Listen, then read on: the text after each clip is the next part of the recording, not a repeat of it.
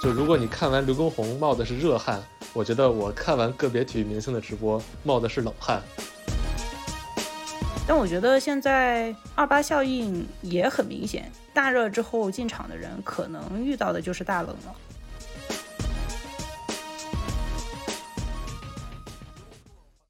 大家好，我是为了看刘畊宏专门下载抖音的刘亦菲。我是坚信躺着看也能瘦的李佳勇。不知道我们鹰眼时间的听众现在有多少人已经被刘畊宏彻底洗脑了？我们这期录的时候，其实离刘畊宏火起来已经过了大概大半个月，所以做这期节目其实是有点晚的。呃，主要是这个事儿一直让我比较意外，就是因为我一开始听说他的时候，呃，我是以一种自以为吃过见过的心态去看这个事儿的。呃，我当时心想，这其实不就是健身直播课吗？其实是一个挺老套的东西。就算往近了说，在二零年左右的时候，当时那一波疫情，大家也都玩过一遍这个健身直播课了，然后觉得可能没太多意思，所以就一直没太关注这个事儿。我跟你说，你这就是傲慢。不过后来确实是发现，感觉过了十几天，他好像还在火。然后我就专门下载抖音，然后看了一次他的直播，确实是被这个效果惊到了。呃，我感觉整个他的直播效果呈现确实比较好。其实在这之前，我已经很久很久没有认真听过周杰伦的歌了。不过这几天脑子里放的全是周杰伦。我跟你说，我今天录制之前刚刚参加了一个运动品牌的活动，然后他们热身的时候放的也都是《本草纲目》，可见大家对《本草纲目》已经洗脑到尽头了。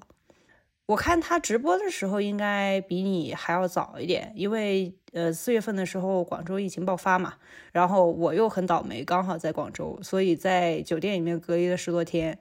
我之前是其实也有健身的基础的，所以我隔离的时候一开始是觉得只是看着乐一乐，后来就跟着跳了两场。第一次跳的时候就是他们推出龙泉的那一天，当时一起看的人大概就三四百万吧。然后他们是做完《本草纲目》之后，就接着做龙泉。然后刘畊宏就在直播中说：“这是第一次做龙泉啊，难度非常大，你们不要跟着做，你们看就好了，看就能瘦。”然后我就很听话的做下来了。看了这么多，我觉得再加深了一个印象，就是他的直播确实和其他的健身课程不太一样吧。反正我看他的内容，感受最大的就是人的作用真的可以比所谓产品的逻辑更重要呃！我们看结果的话，现在他的抖音粉丝已经超过了六千二百万，那这个量级在整个抖音的个人账号里也能排到第三和第四名，排到第一的是刘德华。而且更夸张的是，刘畊宏好像只靠他自己就带动了整个健身用品行业这个销量的增长。呃，我看连美团的数据都是在五一期间，整个北京的瑜伽垫销量都比之前上涨了大概五成左右。要知道，美团跟刘畊宏是完全没有任何合作关系的平台。嗯，我觉得这个有一部分原因是因为上海现在疫情还没过去嘛，然后北京的朋友也都准备居家了。但是不管怎么说，这一波热潮其实大家都感受到了吧？无论是在广场上，还是在大家的朋友圈，我们今天就尽量把直观的感受都收一收，从内容消费平台 IP 这样的逻辑去看一下刘畊宏和线上健身到底是怎么一回事儿。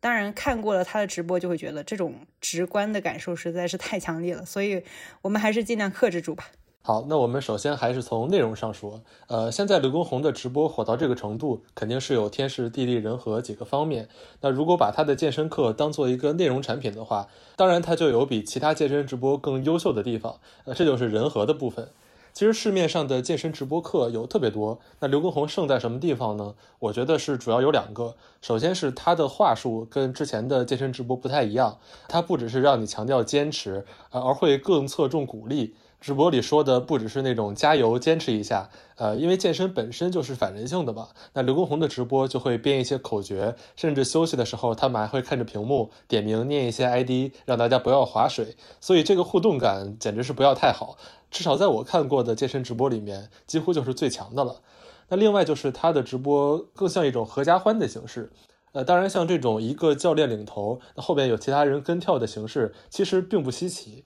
像几十年前那种健美操的光盘，其实就是这样的了。但是像他这种和家人一起做的，确实还比较少见。而且你看他的家人，其他人跳的时候，觉得他们的状态其实会更像观众自己，不会说看到刘畊宏跳得这么强、这么快，自己完全跟不上，这个体验就不太好。嗯，我的感受跟你大致一样，但是有一些些不同。一是现在健身平台的很多课程鼓励的方式是是你再坚持十秒，你 OK 的，你能完成的。但是刘畊宏在开场的时候他就很明确的跟你说，第一次来看我们视频的朋友啊，你只要跟着前面热身的部分和前面比较简单的部分就行了，你不要先去挑战《本草纲目》，因为那个太难了。而且他会允许你去划水和休息，量力而为就可以了。比如说，他会提醒你，如果你的拍子跟不上，你就放慢两拍。比如说，他做两个动作，你就跳一个动作。然后在跳操的时候，他的老婆 Vivi 和岳母其实也会划水。然后他们的划水的动作特别明显，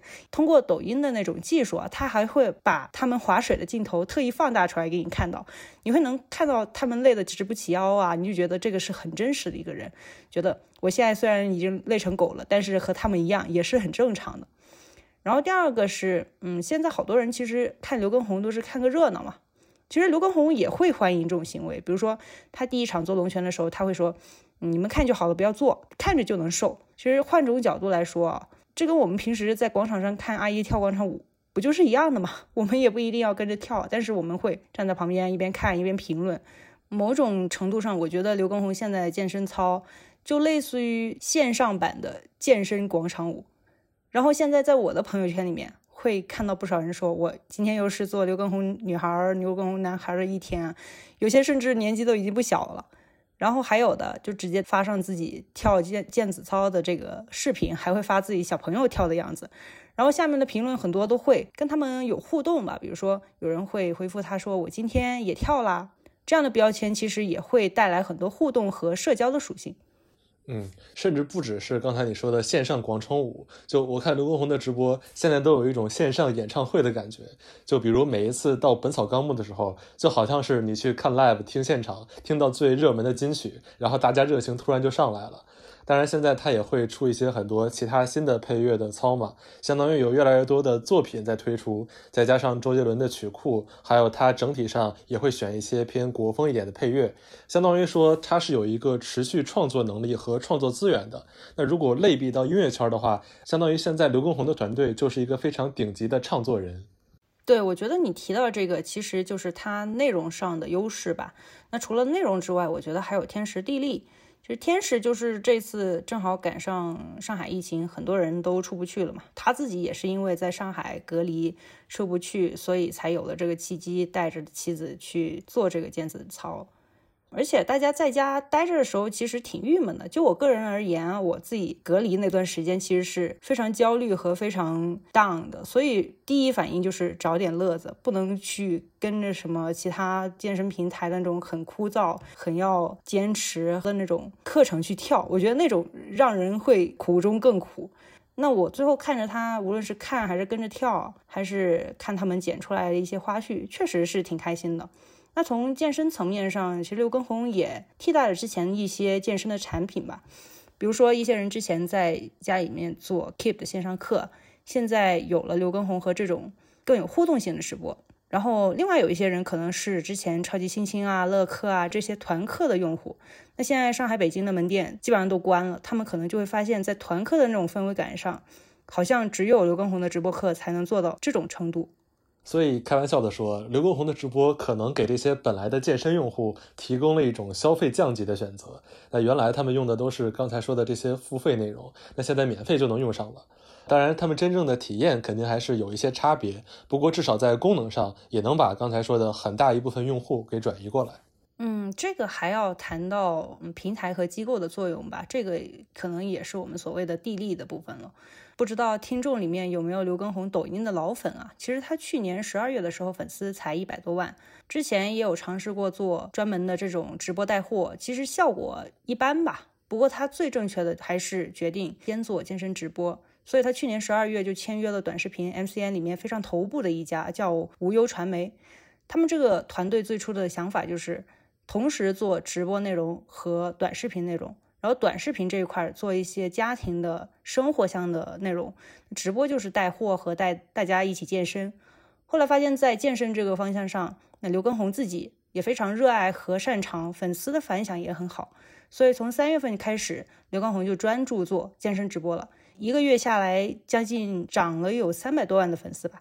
对，不过在这个过程里面，刘畊宏真正火起来还是靠两个事件，一个是穿羽绒服直播，另外一个就是毽子操。那这两个估计大家都已经知道，我们就不用再展开了。呃，从数据来看，四月十五号之后，它的数据开始真正疯涨，其中二十一号一天就增长了九百一十多万粉丝，然后到现在总量是超过了六千二百万。那这其中，无忧传媒在里面参与的更多的是外部的运营，当然也会在选取上给刘畊宏一些建议，像之前的龙泉就是他们建议的。所以我们现在来看，刘畊宏的热度是有偶然因素，但是 MCN 公司的运作也是非常到位的。它的主要战场还是抖音嘛，然后抖音其实发挥了很大的作用，包括给了不少流量的扶持。抖音其实一直都想扶持一些垂类，孵化一些新的线下级的网红，给平台带来更多流量增量嘛。所以他们在健身这方面，去年年底就发起过一个短视频健身行为，叫做“抖动计划”。刘畊宏的爆红期，抖音的热点和体育垂类的运营部门其实也有参与推动了不少。那在刘畊宏火了之后，抖音又顺势推出了抖音全民健身计划，找了不少世界冠军做这种冠军健身课。那苏炳添啊、唐佳丽呀、吕小军啊，这些都来做健身课的直播。那四月十二日的时候，抖音又找来了帕梅拉入驻，这对于健身界来说也是一个很大的事情。那些跳刘畊宏觉得不过瘾的人，大可以去见识一下什么叫做魔鬼帕梅拉了。对，如果像这种长期关注体育直播的话，确实可以把抖音最近的这些活动和它这两次奥运会结合起来。就是在最近两届奥运会的时候，抖音已经展现出了很强的这种联动资源、沟通艺人的能力。像去年的杨倩，还有今年的谷爱凌、王蒙，都是几乎在他们热度起来的第一时间就已经沟通好了，让他们在抖音直播。相比之下，在刘畊宏的这个过程里面，抖音的作用肯定就是比他们几个还要明显一些。毕竟几乎是从零开始培养出这个现象级的网红的。不过，在抖音把刘畊宏的直播培养出来之后，也衍生出一个行业里面的问题，就是刘畊宏的抖音粉丝已经六千万以上了，这个数字比 Keep、超级星星、乐客他们的月活用户加起来数字都多，所以会有一种很攻击性的说法，就是好像在健身直播领域，从数据上看，抖音靠着刘畊宏一个人就已经超过了刚才说的这些公司。这种数据大家肯定都很眼馋嘛，但是从细分的用户上来看，嗯，还真的不太一样。要理解这个问题的话，我觉得还是得看一下线上健身这个领域的发展。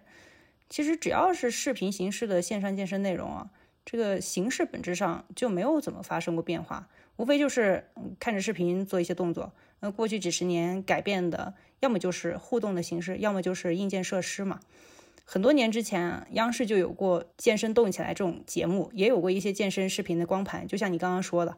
这些就是你跟着做就可以了，没有什么交互性可言。后来 Keep 这种垂类的 APP 就增加了，比如说打卡的功能啊，也会根据它的一些智能课程帮你制定一些针对性的训练计划啊。到了最后，直播课这种形式出来之后，在实时交互方面就几乎做到了现在目前看来是最强的了。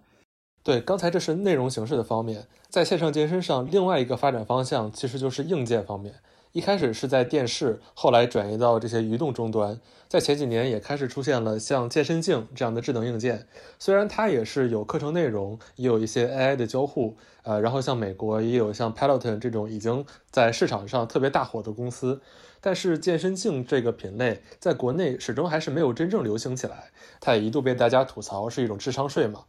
我觉得这方面，一个是中国和美国用户的家庭空间还有健身习惯都不太一样，像我们可能就没有那么大的居家空间来利用这种智能硬件。不过最重要的一点，可能还是到最后大家发现氛围感还是健身里面最重要的因素吧。像这种情绪的直接碰撞，目前看来可能比所谓的智能化还要更重要。这也是为什么至少在今年春天，行业里面的互联网健身公司普遍都觉得团课依然是健身最大的流量池。那发展最好的产品类型，反而也不是那些智能化的设备，而是看起来没有太高技术门槛的直播课。这个逻辑就跟团课比较类似，还是主打氛围和交互。那这两个东西给体验带来的提升，目前看来是大于硬件的。所以现在疫情之下，刘畊宏的直播也就部分替代了平时团课的作用。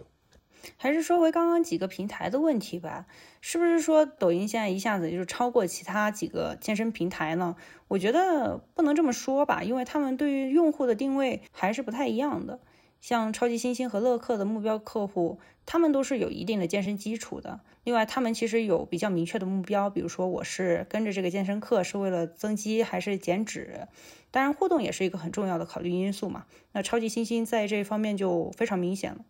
但是相对来说，目标用户交叉比较大的，我觉得还是 Keep，因为他们一直做的也是这种初级的健身人群。但是他们提供的服务会更专业一些，包括刚刚说到的打卡啊、训练计划啊之类的。但这不意味着说 Keep 就不需要刘畊宏这样的流量的达人。实际上，他们在二零二零年就已经签约过帕梅拉、周六野这些达人。虽然现在 Keep 最大的收入来源是硬件产品，然后是会员服务，最后才是广告。整体上来说，对流量的依赖。看似是少了一些，但是其实肯定还是需要这些大流量的达人的。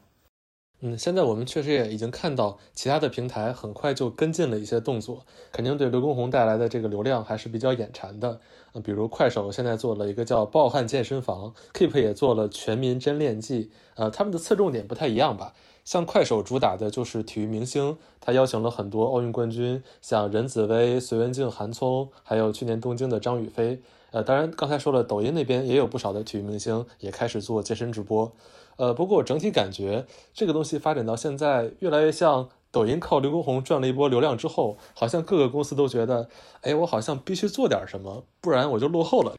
呃，然后我确实也自己看了看体育明星做的这些直播，感受就是术业有专攻。即使你再有奥运冠军这种卖点，这跟教别人还是有很大区别的，尤其还是隔着屏幕教，还要带气氛。怎么说呢？就不少体育明星的直播看下来就是聊一会儿天，然后讲几个动作。那可能讲的东西确实比较专业，但基本上没有什么氛围可言。就如果你看完刘畊宏冒的是热汗，我觉得我看完个别体育明星的直播冒的是冷汗啊。当然，具体是哪个运动员，我就不说名字了。我觉得你说的蛮有意思的，因为我自己看了苏炳添的直播嘛，我自己觉得还行啊，还挺顺畅的，不会觉得让人就尴尬到五指抠地吧。可能我们看的运动员的水平不太一样。那我说一下苏炳添当时直播的情景是什么样的。他一开始先是演示了一些啊设备啊，比如说是专业运动员可能会用哪些设备做什么动作啊，这个难度对于普通人来说可能有多大。然后他就会转做一些居家也能做的动作，用一些很简单的道具，然后跟着他自己团队的一些训练师啊这种，他会一边做，然后一边纠正大家的一些动作啊，或者是诊断大家哪里痛，可能是出现了什么问题啊。包括我觉得有一个细节很好玩的，就是大家都觉得苏炳添屁股很翘嘛，然后他就做了好多练臀的动作，我觉得还蛮有意思的。那当然这个。冠军健身课总体上流量还是和刘畊宏没有办法相提并论吧。但是对于平台来说，嗯，现在刘畊宏的热量实在是太大了嘛，你得做一点什么，不然你后面就接不住了。刘畊宏现在看来是有天时地利人和的，也有观众缘，然后他自己的个人魅力啊、专业能力啊，包括他的内容上的优点啊，都很棒。那它后面也离不开 MCN 的各种设计、平台的助推嘛，当然还有一些呃命运学啦、玄学之类的。毕竟这么多年也没有产生过第二个李佳琦。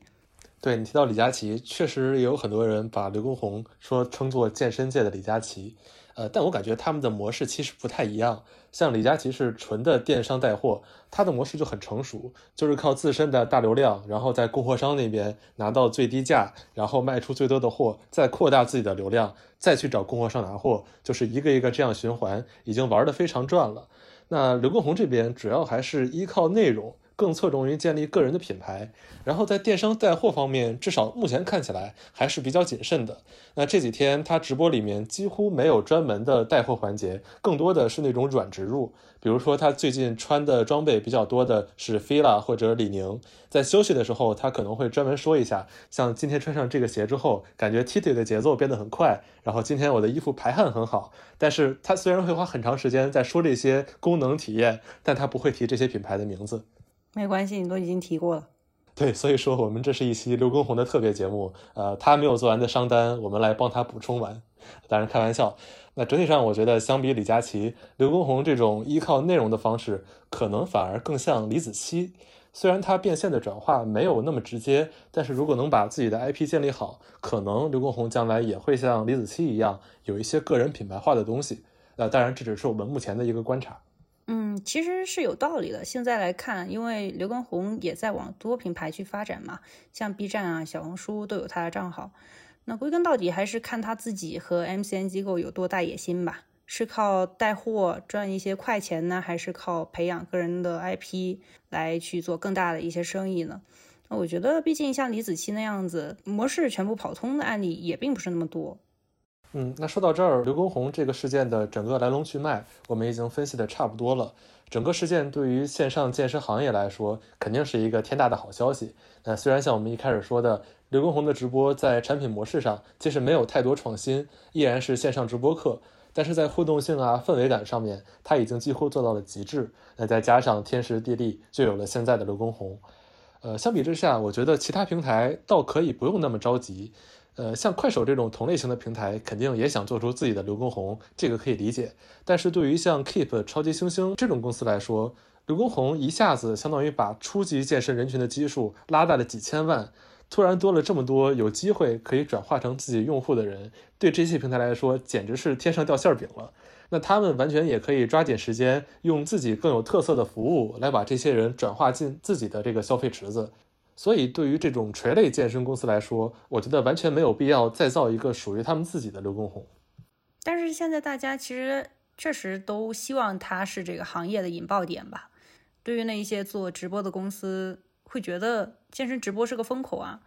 目前已经看到很多有运动属性的娱乐明星开始做健身直播了，比如说陈亦儒，呃，估计后面还会有很多的人继续再参与进来。因为从大环境上来看，这种娱乐明星的日子其实过得也挺迷茫的。因为演艺行业受监管更加严格，然后疫情对于他们来说影响也很大，很多人都在不知道干嘛，就是自己发愁，但是又不知道怎么转型。所以健身直播可能是一个出路吧。他们有流量，然后也有传递这种积极向上的东西的能力。但我觉得现在二八效应也很明显。大热之后进场的人，可能遇到的就是大冷了。